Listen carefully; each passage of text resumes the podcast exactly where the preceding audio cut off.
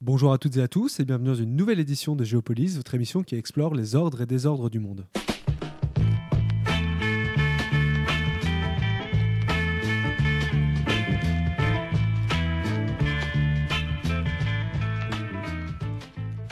Bonjour et bienvenue dans une nouvelle édition de Géopolis, un peu spéciale aujourd'hui. Bonjour Ulrich. Bonjour Laura. Vous revenez de Moldavie, pays coincé entre la Roumanie et l'Ukraine, un pays euh, longtemps oublié mais qui vit une période compliquée depuis février dernier sur fond évidemment de guerre en Ukraine. Pour commencer sur la Moldavie, peut-être faut-il revenir un tout petit peu sur le pays, l'un des pays les plus pauvres d'Europe, d'où les jeunes partent largement, même si vous avez constaté euh, de grands changements. Oui, bonjour Laura, c'est un peu un nouveau pays hein, dans lequel on est, on est retourné. Euh, J'y avais pas mis les pieds depuis, euh, depuis 2009, donc depuis 13 ans. Pays qui était à l'époque largement, largement sinistré. Et là, c'est vrai qu'aujourd'hui, on voit une, société qui, vit, qui vit quand même largement mieux, même si ça reste évidemment la Moldavie le, pays le plus pauvres d'Europe, s'il y a encore évidemment beaucoup de jeunes qui partent, on a une population euh, d'environ 2,5 euh, millions d'habitants et près d'un million de personnes qui seraient, euh, qui seraient à l'étranger. Alors la plupart au sein de, de l'Union européenne, c'est facile de voyager pour les, pour les Moldaves parce qu'ils ont, ils ont la facilité de, de visa depuis qu'ils sont membres de, de l'accord d'association qui les lie à l'Union européenne depuis quelques années. Et puis en plus, beaucoup de, de, Moldaves bénéficient de la citoyenneté roumaine ou un passeport roumain, ce qui leur permet de travailler à, l'étranger, euh, ce qui fait que ça aussi, cette énorme diaspora, ça a permis au pays qu'à un cas de se, développer. Il y a énormément de transferts d'argent euh, qui, euh, se font entre la, Moldavie et puis les autres pays de l'Union européenne via cette, importante diaspora. Évidemment, j'imagine que la guerre qui fait rage à côté a des conséquences sur la population. quel est le climat un peu sur place vis-à-vis de cette guerre? Alors évidemment, on s'attendait à voir un pays à constater hein, une ambiance extrêmement tendue avec cette euh, cette, guerre en Ukraine qui est toute proche. Hein. La ville d'Odessa, par exemple, c'est quelques dizaines de kilomètres de, de, la Moldavie. Et euh, évidemment, la, Moldavie, on va y revenir, elle a beaucoup de fragilité. Euh, beaucoup disent que éventuellement la Moldavie pourrait être le prochain pays cible des, Russes. Hein. les Russes qui occupent, mais ça on va reparler aussi, une portion du territoire moldave, en tout cas qui soutiennent les, séparatistes qui contrôlent une partie du territoire moldave qui s'appelle la, Transnistrie. C'est une bande de terre euh, à la lisière de la, frontière euh, ukrainienne où vivent euh, quelques centaines de, milliers de, personnes. Donc il y a une base militaire russe sur place. On parle de 1500 à 3000 hommes qui seraient là-bas. il y a aussi une énorme, un énorme stock d'armements qui sont, qui sont présents sur place. La, Moldavie, la petite Moldavie, elle n'a qu'une très faible armée pour, pour faire face à une, une menace de guerre. Donc c'est vrai qu'on savait tout ça et on s'attendait à observer un climat assez euh, d'inquiétude, assez euh, assez vif. Et au final, euh, apparemment, dans les premières semaines de la guerre, il y a eu effectivement une, très large peur qui s'est emparée d'une grande partie des, Moldaves. Aujourd'hui, ça va ça va mieux. Bon, évidemment, les, Moldaves suivent de, très près ce qui se passe en Ukraine. Ils voient combien l'armée russe est en difficulté. Odessa est loin d'être prise encore aujourd'hui. Donc évidemment l'ambiance est redevenue presque un peu plus, euh, un peu plus euh, normale. Et puis il y a eu aussi euh, ce défilé. Alors on a vu le défilé des, des chefs de gouvernement, des chefs d'État occidentaux qui ont défilé à Kiev, mais ça a été aussi le cas en Moldavie qui est aussi sous l'attention de la communauté internationale, et ce qui fait qu'il y a eu quand même eu beaucoup de soutien. Il y a aussi un soutien militaire qui a été, euh, qui a été accordé euh, à, la, Moldavie et à sa toute petite armée hein, de, de 6000 hommes, ce qui fait que la situation est un peu plus, euh, un peu plus sereine aujourd'hui qu'il y a quelques semaines. Et puis évidemment, il y a cette question des, des réfugiés. la Moldavie est le pays qui, par, par habitant, a accueilli le plus de réfugiés. C'est assez logique. Hein. C'est un petit pays qui est situé donc à la, à la frontière de l'Ukraine, où beaucoup d'Ukrainiens ont transité par, euh, par la Moldavie, peu sont installés. Hein. C'est euh, vraiment une première étape avant d'essayer de gagner d'autres pays, la, euh, la Roumanie notamment, ou encore la, la, Pologne, où il y a davantage d'Ukrainiens qui sont installés. Mais, mais il y avait beaucoup de réfugiés. On a d'ailleurs visité des, des camps de réfugiés, notamment un à Palanka, à la frontière ukrainienne, un camp qui a, qui a, été très utilisé dans les premiers jours de, de la guerre et qui aujourd'hui est quasiment vide parce qu'évidemment les, les, les flux se sont largement largement, largement tari. Et puis il y a même des Ukrainiens qui ont décidé de revenir, notamment, notamment à Odessa. Mais le camp reste là, va continuer à être actif parce qu'évidemment, on ne sait pas ce que cette guerre elle peut, elle peut donner, comment elle peut évoluer. On voit que dans le discours des Russes, dans le discours de Vladimir Poutine, il n'y a pas du tout l'idée de faire, de faire marche arrière. Donc, donc éventuellement, il pourrait resservir. On ne le souhaite pas, mais mais, euh, mais pour l'instant, la situation est assez, euh, assez calme. Et à ce propos, justement, vous avez pu interviewer euh, Chloé de l'ONG Acted sur le site de Palanka, donc le camp de réfugiés dont vous parliez, station de bus à la frontière ukrainienne qui se charge d'organiser l'accueil des réfugiés en Moldavie et la répartition de ces réfugiés dans tous les pays d'Europe. Ah, dans mon passé professionnel, j'ai notamment travaillé sur la crise de réfugiés en Grèce. Euh, qui n'est non loin d'ici. Et euh, ce qui m'a vraiment étonnée avec euh, du coup la crise actuelle, c'est notamment la collaboration rapide et la mise en place de services par toutes les organisations, qui est vraiment différente de, de ce qu'on a pu voir, ce qui s'est fait en Grèce. Et ici aussi la super collaboration du gouvernement, où on est vraiment en lien avec eux. les choses sont vraiment organisé. On, a vraiment une très bonne connexion euh, ici à Palanca Bus Station avec le représentant euh, IGSU, qui est la protection civile euh, moldave, Igor Kalanka. donc voilà, je mettrai ça en avant. Alors on l'a entendu, Palanca c'est plus qu'une station de bus, ça peut aussi devenir un camp de réfugiés si besoin. Chloé d'Acted parle de super collaboration entre les ONG, chose qui diffère par rapport à son expérience en Grèce par exemple. Est-ce que vous pouvez un peu nous expliquer ce que vous avez vu sur place? Bah, on a vu effectivement un camp hein, euh, très bien organisé, bah, d'autant mieux organisé que, comme je vous le disais tout à l'heure, il y a, actuellement euh, assez peu de monde. On a quand même vu des, bus hein, qui, euh, qui arrivaient avec des, réfugiés, mais c'est totalement, c'est un, flux qui est, tout à fait réduit par rapport à ce que pourrait accueillir le, camp, où sont effectivement présentes de très nombreuses ONG internationales. Il y a des ONG françaises, il y a des ONG roumaines, évidemment, le, pays voisin qui fait beaucoup, hein, qui soutient beaucoup les réfugiés également, des ONG euh, internationales. On a même vu une, une organisation euh, israélienne qui, était là pour apporter à chaque fois du soutien assez différencié. Il y a du soutien euh, opérationnel pour, pour l'aide matérielle immédiate et puis il y a aussi du, soutien psychologique. Il y a aussi des, des associations qui s'occupent du transfert, de, de conseiller les, les, réfugiés sur quel, dans quel pays ils peuvent, ils peuvent aller tenter de, de s'installer hein, pour cette période extrêmement, extrêmement complexe. Donc un camp effectivement très différent des images de ce qu'on a pu voir il y a encore quelques années euh, en Grèce ou en, ou en Turquie. Hein. Et Chloé euh, parle d'ailleurs de la singularité de cette crise des réfugiés. Ce qui est assez étonnant, c'est que dans ce cas, euh, les réfugiés ont parfois plus de moyens que les gens qui les accueillent. Ah oui, alors c'est une singularité de ce, conflit, mais effectivement, la, la, Moldavie est le pays, hein, on le disait aussi tout à l'heure, le plus pauvre d'Europe. Alors l'Ukraine est, pas loin devant, mais quand même devant. Et puis, notamment dans la région d'Odessa, d'où proviennent les, les, réfugiés, il y a quand même des, une classe moyenne ukrainienne qui s'était développé depuis, depuis longtemps avec des gens euh, avec un, qui ont un certain, euh, un certain niveau de vie. Et effectivement, il y a beaucoup de, réfugiés euh, qui sont arrivés en Moldavie et qui ont plus de moyens que les gens qui, les, accueillaient. Alors ça aussi, c'est vraiment une différence majeure hein, par rapport à ce qu'on a pu voir auparavant.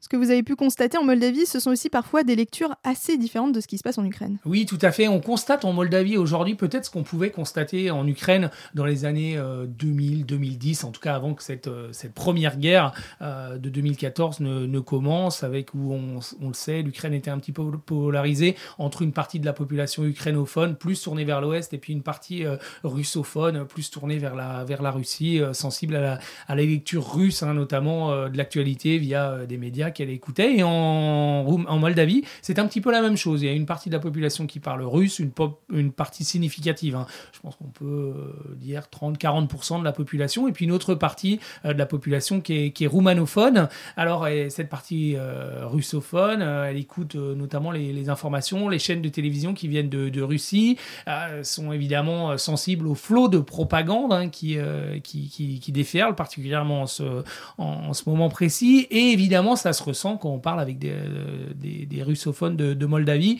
qui parfois bah, vous resservent le, discours de, Poutine que finalement euh, l'Ukraine l'avait euh, l'avait un petit peu bien cherché. Et puis toutes ces, histoires de, nazis d'extrême droite en, Ukraine qui sont on le sait hein, totalement totalement fausses mais qui peuvent avoir voilà une certaine une certaine audience dans la population moldave. Donc c'est quand même quelque chose qu'il faut qu'il faut savoir qui est toujours très présent.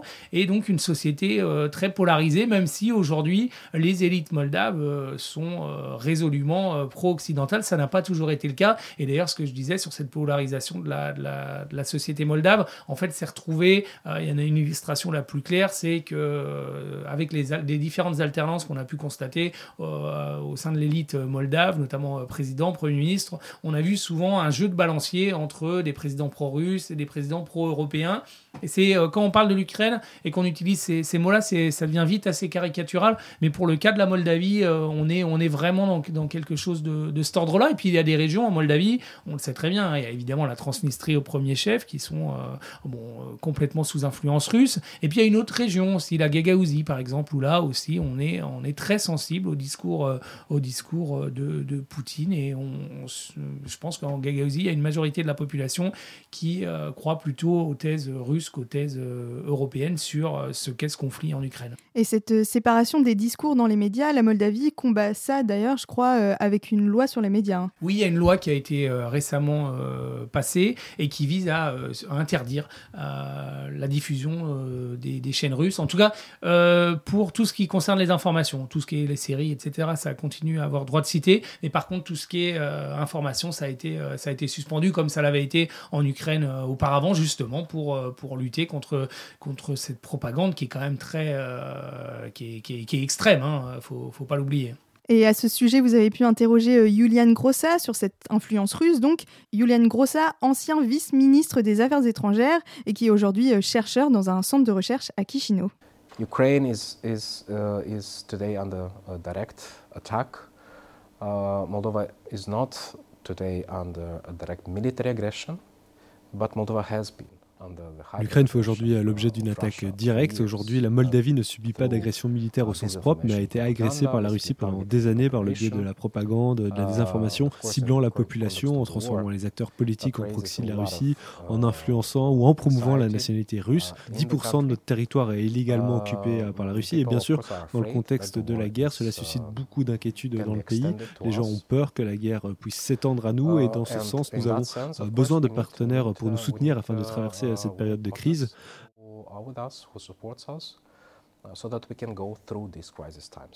On l'a entendu dans l'extrait, Yulian Grossa fait également référence à 10% de territoire occupé, donc à la Transnistrie, région séparatiste pro-russe à l'est de la Moldavie, souvent décrite comme la poudrière de l'Europe et qui fait parler d'elle dans les médias depuis le début de l'invasion russe en Ukraine. Peut-être pourriez-vous nous expliquer euh, pourquoi cette région inquiète autant l'Europe? Alors euh, oui, euh, Laura, poudrière, poudrière de l'Europe, ça fait quand même un petit temps qu'on n'utilise plus d'expression, mais effectivement, c'était quelque chose qui revenait souvent dans les années 2000-2010. Il faut dire que la région est un peu sortie écrans radars depuis, euh, depuis, euh, depuis quelques années. Euh, il se passe plus grand-chose là-bas. alors pourquoi Qu'est-ce que c'est que cette région de la Transnistrie? En fait, c'est au moment de l'indépendance entre en 1991 de, la Moldavie. je vous ai parlé hein, de la séparation entre roumanophones et russophones. il y avait une petite région, une bande de, de territoire donc, qui longe la, la, frontière ukrainienne et là qui était intégralement, quasi intégralement russophone, en tout cas très majoritairement russophone et qui n'a pas apprécié dans les premiers mois de l'indépendance euh, moldave euh, la tentation de, l'élite politique à Chisinau euh, de se tourner vers la Roumanie. Il y a eu aussi une, comment, un développement de la langue roumaine en tant que langue d'État qui a pas du tout, qui a inquiété beaucoup dans, cette, région de, Transnistrie et très rapidement, avec le soutien plus ou moins dissimulé de la, de la Russie, les élites transnistriennes ont décidé de, de faire sécession, de déclarer leur indépendance une indépendance qui a été euh, reconnue par personne, toujours aujourd'hui d'ailleurs, même la Russie qui soutient euh, la, Transnistrie, hein, euh, à la fois par, des moyens et puis par cette base militaire qui est, très présente, n'a toujours pas reconnu l'indépendance de la Transnistrie, mais en tout cas ça avait donné lieu à une courte guerre hein, de, mars à juillet 1992, il y avait eu quelques centaines de morts, et puis depuis, la Transnistrie vit euh, de, fait, hein, de facto, totalement séparée du reste de la Moldavie. Elle a euh, son propre drapeau, euh, quasi le drapeau soviétique, sa propre monnaie. Et puis, bah, c'est une zone, zone grise, hein, une zone de, presque de non-droit, où se sont développés pendant longtemps de très nombreux trafics. Alors, moins maintenant, parce que depuis que, l'Ukraine est devenue un.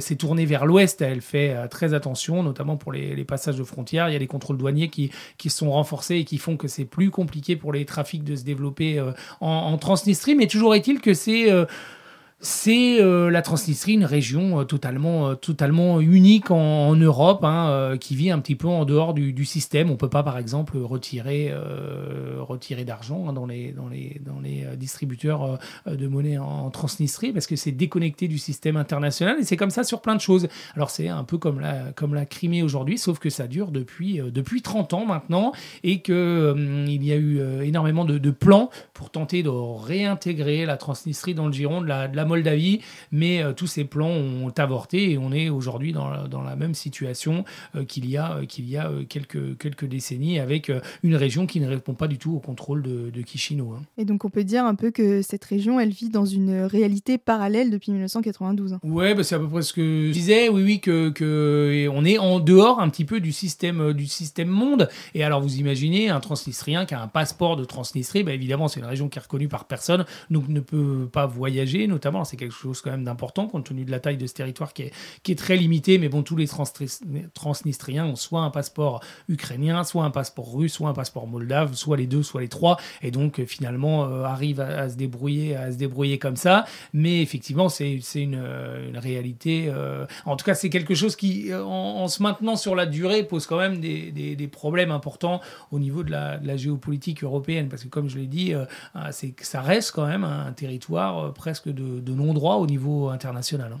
Et justement, euh, récemment, les médias ont relayé des explosions en Transnistrie, euh, il y a quelques semaines. Euh, qu'est-ce qui s'est passé sur place? Alors effectivement, il y a eu des, explosions. En tout cas, le local des services de sécurité de Transnistrie a explosé. il n'y a pas eu de blessés parce que ça a eu lieu la, nuit. Probablement tout le monde était au courant ou prévenu. plusieurs hypothèses qui circulent là-dessus. les Transnistriens, les évidemment que ce sont les, les Ukrainiens. et les Ukrainiens et les Moldaves pensent que c'est plutôt euh, un agissement des, Russes qui pourrait euh, être une provocation qui aurait pu servir euh, d'alibi, de prétexte pour, pour une opération. pour l'instant, on en est là, il s'est rien passé depuis. Les différents interlocuteurs qu'on a pu rencontrer en Moldavie nous ont dit, il y a quand même des contacts hein, entre Chisinau et Tiraspol, même si évidemment c'est discret, nous ont dit qu'ils sentaient bien que personne n'avait intérêt que la situation dégénère, mais s'il devait y avoir un problème en Moldavie, évidemment la Transnistrie serait impliquée, parce que comme je vous le disais, il y a une base militaire russe qui est sur place depuis euh, bah, depuis l'époque soviétique et qui est resté avec 1500, 1500 euh, soldats qui sont, euh, qui sont mobilisables, déployables et qui pourraient évidemment avoir une influence très importante en cas de, de, conflit dans la zone, surtout face à la microscopique armée moldave qui ne compte à peine 6000 hommes. Merci beaucoup Ulrich. Euh, autre sujet, lors de votre passage en Moldavie, vous avez pu rencontrer la présidente du pays qui vous a aussi euh, accordé une interview. Racontez-nous un peu le contexte. Alors on a rencontré euh, Maya Sandu à Sélémet, c'était une, une, fête, une fête traditionnelle. Alors Maya Sandu, elle, elle traverse une période évidemment compliquée. Elle est arrivée au pouvoir à la fin, à la fin 2020. Alors c'est Maya Sandu, elle est, elle est vue par certains comme une sorte de, de Jeanne d'Arc moldave avec un combat, la lutte contre la corruption et puis un, deuxième aussi, hein, qui va peut-être avec le, premier, euh, l'intégration dans, euh, dans euh, l'Union européenne. Et elle a un profil qui détonne dans le paysage politique moldave. c'est bah, son, sa, jeunesse, c'est une femme sans enfant. Et pas comparé au, président, au précédent président qui était pro-russe, qui a beaucoup donné l'image de, vieux apparatchiks post-soviétiques, elle, elle, donne une image de, de dynamisme et euh, et vraiment, euh, certains même lui reprochent ça. Euh, son combat, c'est vraiment la lutte contre la, contre la corruption. Et je dis quand certains lui reprochent ça, parce qu'on certains des interlocuteurs qu'on a pu avoir nous disent elle ne s'occupe que de ça. Et il y a d'autres problèmes en Moldavie, etc.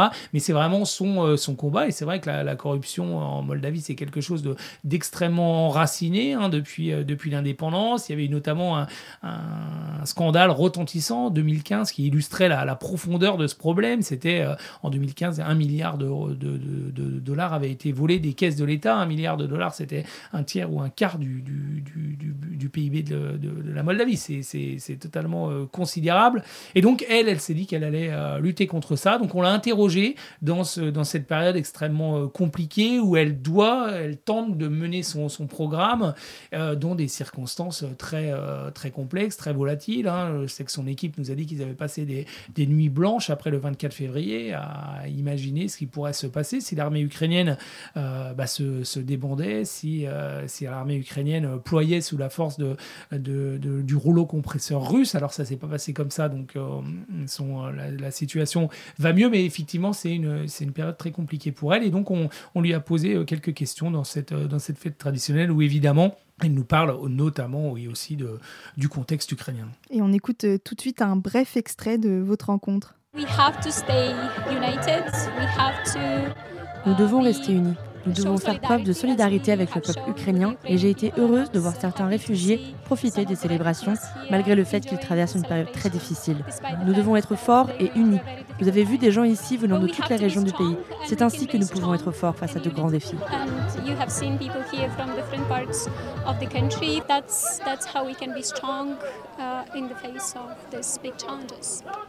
Alors Maya Sandou a été élue il y a un peu plus d'un an et demi à la tête du pays. Depuis son élection, elle s'est fortement rapprochée de l'Union européenne et notamment du président français euh, Emmanuel Macron. Est-ce que ce rapprochement de la Moldavie à l'Union européenne est vu d'un bon œil par la population? Alors bah, vu d'un bon œil par une frange, je pense majoritaire de la, de la population. Hein, si on parlait de l'OTAN, là, ça serait, euh, ça serait très différent. Mais pour l'Union européenne, oui, oui. En plus, les Moldaves connaissent bien l'Union européenne parce qu'il y a énormément de, de, Moldaves qui travaillent actuellement ou qui vont travailler dans, dans l'Union européenne régulièrement. Donc il y a évidemment une, volonté de se, rapprocher. Alors ce rapprochement, il était, euh, il était complexe. Hein. Il y a une volonté de, se, de, poser la candidature à, l'Union européenne depuis longtemps, mais compte tenu des problématiques que j'ai que j'ai rappelées en Moldavie, euh, notamment euh, la, la polarisation de la société, la corruption, la pauvreté aussi, c'était pas c'était pas vraiment d'actualité, mais la guerre a remis a remis ça en tête de, de l'agenda. Et donc là, dans les dans les jours qui ont précédé euh, la guerre, la Moldavie, juste après euh, l'Ukraine, a déposé sa candidature euh, auprès de, l'Union européenne. Et cette candidature, elle est, elle est en passe d'être acceptée. Donc c'est un, dossier qui avance. Là, on parle quand même que de candidature. On est quand même loin d'une adhésion définitive. Mais aussi, le, passage de, tous ces chefs d'État et de gouvernement montre une, attention, une considération pour, pour ce problème moldave qui est totalement inédite. Hein. Emmanuel Macron a fait une visite à Chisinau euh, toute récente. Ça faisait 24 ans qu'un président français n'était pas, euh, n'était pas allé sur place. Hein. Et vous parliez justement de la demande de candidature de la Moldavie et de l'Ukraine, qui a été approuvée par la Commission européenne, contrairement à celle de la Géorgie par exemple.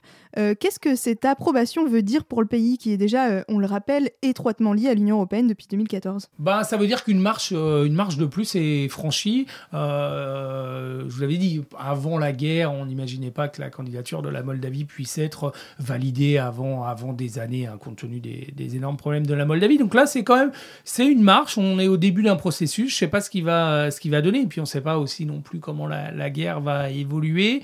Je mets pas ma main à couper qu'il n'y ait pas des problèmes en, Moldavie quand même dans les dans les semaines, les mois ou les ou les années qui viennent. Hein, si euh, si euh, Vladimir Poutine reste à la tête de, de, la Russie. Mais voilà, on avance. C'est vraiment un pas extrêmement euh, positif et ressenti comme tel par une importante partie de la population de la population moldave. Je pense pas qu'il y ait une unanimité comme en Ukraine. Sur la question du, rapprochement avec l'Europe, mais il y a quand même une majorité très importante qui doit être de l'ordre de 70 ou 80% de la population qui s'en qui s'en réjouit à une euh, peut-être à une limite près, c'est que une partie des Moldaves imagine que le processus sera euh, sera tellement long euh, qu'ils préfèrent ne pas avoir d'espoir trop important. Alors vous parliez justement du projet de la présidente, c'est un projet porté par une équipe euh, totalement renouvelée et détonnante, la plupart des ministres n'affichant même pas 40 ans si j'ai bien compris. Hein. Oui, alors il y a, euh, l'âge d'une grande partie de la, classe politique. Euh, c'est vrai qu'il y a des, jeunes qui ont pris, les manettes de, certains ministères, certains qui sont revenus aussi, qui faisaient partie de la diaspora, le ministre des Affaires étrangères par exemple, Nico Boscu qui était installé à, Paris jusqu'à récemment et puis revenu à Kishino pour euh, y assumer les fonctions de, ministre des Affaires étrangères. C'est loin d'être un cas isolé. Et puis euh, il y a aussi une importante, une dimension très importante aussi eu égard à la, zone dans laquelle on est quand même, avec des, vieilles habitudes, hein, l'espace ex-soviétique. C'est une féminisation très large de, l'équipe au pouvoir. La présidente est une femme, la première ministre est une femme, la présidente de la Cour constitutionnelle est aussi une femme. On a vu dans l'équipe de Maya Sandu, il y a aussi beaucoup de femmes. Donc ça, c'est aussi un coup de, un coup de jeune sur, sur la, politique moldave. Ça bouscule hein, des, des, des usages. Et donc ça, c'est vraiment intéressant. Après, la limite de tout ça, et on nous en a parlé, les Moldaves sont assez transparents sur la question, c'est que euh, toute cette équipe renouvelée, elle, a besoin d'une technicité, euh, voilà, euh, faire des, projets de loi, adapter la législation aux demandes de l'Union européenne, c'est quelque chose d'assez complexe et parfois, vu aussi le, manque de moyens de la Moldavie, hein, la présidente, par exemple, elle est payée 900, 900 euros par mois, et le manque de, moyens pour faire venir des, des Moldaves qui seraient installés à l'étranger, à qui on va proposer des salaires de 500-600 euros, euh, évidemment, il y a un manque de technicité au sein du, gouvernement qui obère un petit peu la, capacité euh, d'action, mais, euh, mais effectivement, c'est c'est quelque chose et qui se sent aussi. Il y a, un, dynamisme, hein. il, y a, une énergie qui qu'on voit à Kishino en ce moment, et puis quand on discute avec des gens du gouvernement ou des experts qui gravitent autour, bah, qu'on voyait évidemment pas il y a encore 5 ou 10 ans. Hein. Alors Maya Sandu, c'est aussi une présidente qui a fort à faire sur le front économique. La guerre en Ukraine et l'inflation euh, n'arrangent pas son mandat. Bah oui, oui, c'est ça. Et là, on a commencé à sentir, euh, voilà, pas un agacement, mais euh, une certaine frilosité au sein de la population bah, face aux augmentations. Alors, les augmentations de, gaz, notamment, on les sent ici en Europe occidentale, mais elles sont à peu près du même ordre en, euh, Moldavie. Hein. La Russie fait évidemment pas de cadeau à cette équipe pro-occidentale en Moldavie, donc elle a largement augmenté les,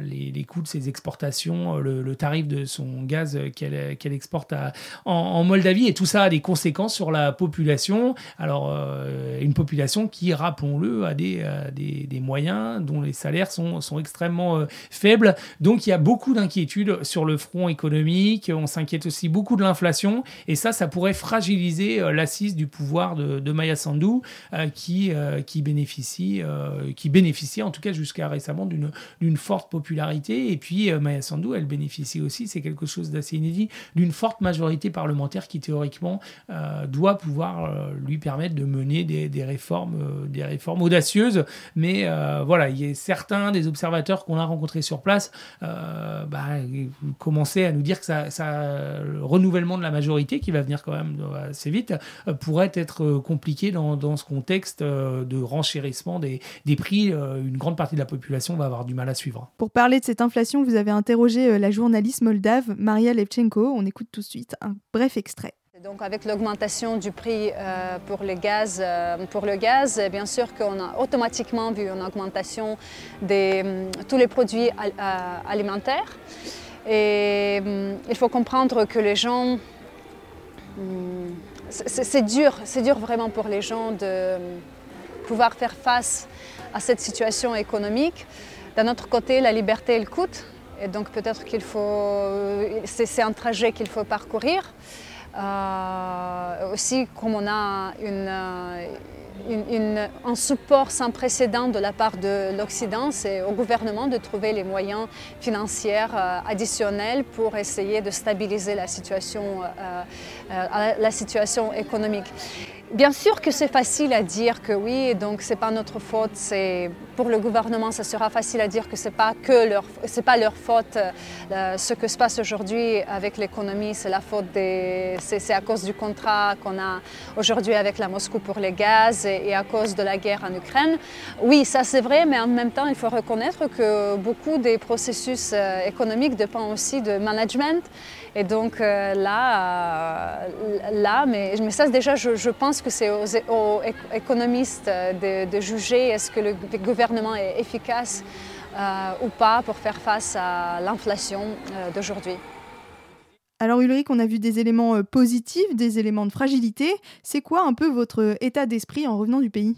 Bah, un entre-deux. Alors, c'est vrai que, que je dirais, alors c'est une expression un peu galvaudée, mais on a l'impression que c'est un pays vraiment à la, à la croisée des chemins, qui a une équipe euh, très dynamique, euh, qui a la, la, volonté de faire bouger, bouger les choses, bouger les lignes, euh, sortir euh, le pays de, de l'ornière hein, dans laquelle il était depuis, euh, depuis de, de, très nombreuses années. Il y a aussi une attention énorme de la communauté internationale qui met des moyens pour, pour soutenir la, la Moldavie. Ça, c'est important. On n'a pas que des paroles. Hein. On a, nous, était présent pendant la visite d'Emmanuel Macron. Alors, c'était pas simplement des paroles, il y a eu euh, l'AFD, notamment l'Agence française de développement, qui a euh, débloqué de nombreux projets à cette occasion. Ça, c'est des choses euh, totalement nouvelles qui vont avoir un impact hein, sur, sur la population. Donc, ça, c'est important. Il y a aussi cette candidature à l'Union européenne qui va aussi, bah, peut-être, alors déjà, ça va donner, ça va encourager les citoyens et puis ça va, ça va donner une sorte d'aiguillon pour, pour avancer. Et puis après, bah, il y a toute cette menace de, de guerre hein, qui, qui reste, euh, qui restera comme une épée de Damoclès,